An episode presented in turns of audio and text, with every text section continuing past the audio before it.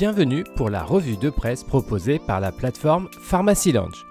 Que faut-il retenir de cette semaine d'actualité en pharmacie? Le quotidien du pharmacien nous alerte cette semaine sur des tentatives d'hameçonnage sur Facebook.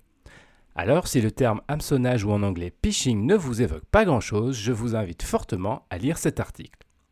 On y apprend les bonnes attitudes face à la multiplication des mails piratés qui inondent nos boîtes de réception.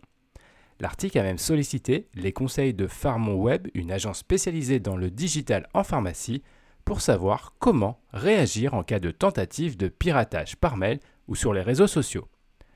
Et vous comprendrez qu'en cas de doute, il faut s'abstenir d'ouvrir certains messages et encore moins donner quelconque information personnelle en ligne. Bien évidemment, l'actualité en pharmacie de cette semaine est marquée par le début de la campagne de vaccination contre la grippe.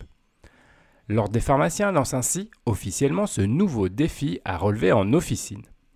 Dans son communiqué de presse, l'instance rappelle de nombreuses informations importantes sur ce sujet, avec notamment les conditions pour exercer cette activité ainsi que les vaccins recommandés. Le CESFARM met également à disposition des pharmacies de nombreux outils de communication autour de cette campagne. Vous êtes maintenant armé pour débuter la campagne de vaccination auprès de vos patients.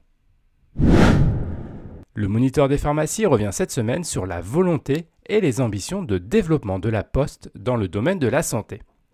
L'article Santé à domicile, la poste capitalise sur son propre maillage territorial nous détaille les projets du groupe pour devenir un acteur incontournable de la santé à domicile et des datas.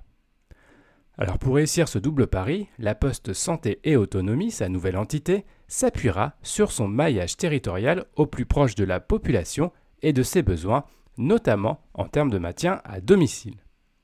L'entreprise ambitionne également de se positionner comme un acteur majeur dans la gestion des datas de tous les acteurs de soins.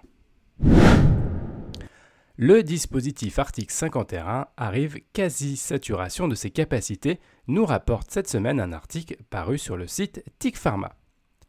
Ce dispositif de financement de l'innovation et de l'expérimentation atteint, apprend-on, ses limites. C'est Madame Lemaire, rapporteur général du dispositif Article 51 au ministère de la Prévention et de la Santé, qui lance cette alerte lors d'une conférence organisée par l'ARS de l'Île-de-France. Le succès de ce dispositif atteint aujourd'hui ses limites en termes de suivi et d'accompagnement. Les ressources humaines nécessaires pour faire fonctionner les projets et assurer le suivi arrivent à saturation au niveau du ministère.